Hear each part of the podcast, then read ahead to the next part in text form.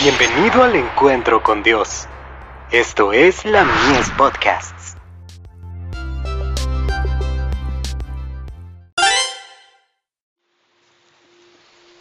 Recibiréis poder. Quitemos todo obstáculo. Os ruego, pues, hermanos, por el nombre de nuestro Señor Jesucristo, que habléis todos una misma cosa, y que no haya entre vosotros divisiones, sino que estéis perfectamente unidos, en una misma mente, y en un mismo parecer.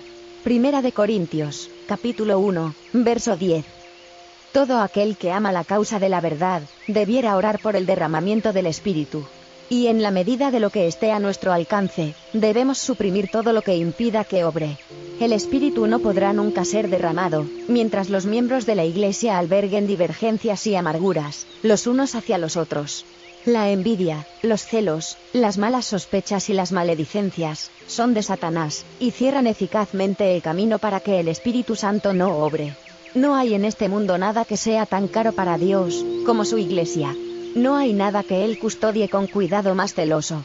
No hay nada que ofenda tanto a Dios como un acto que perjudique la influencia de aquellos que le sirven.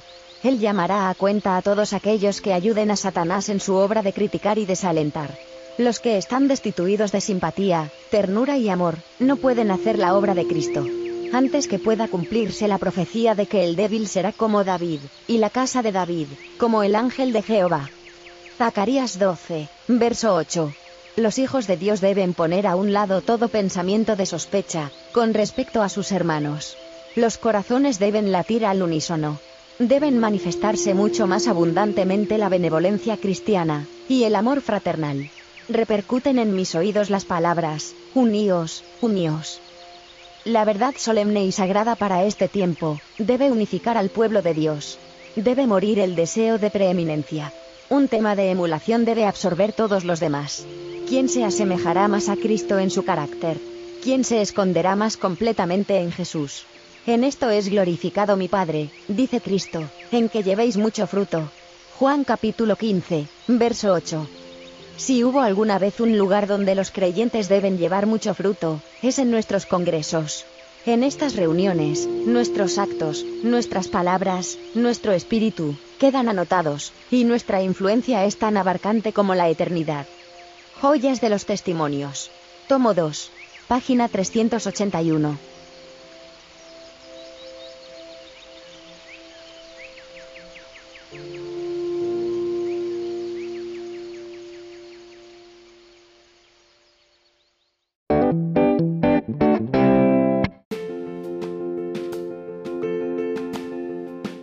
Visítanos en o hereje para más contenido. Dios te bendiga.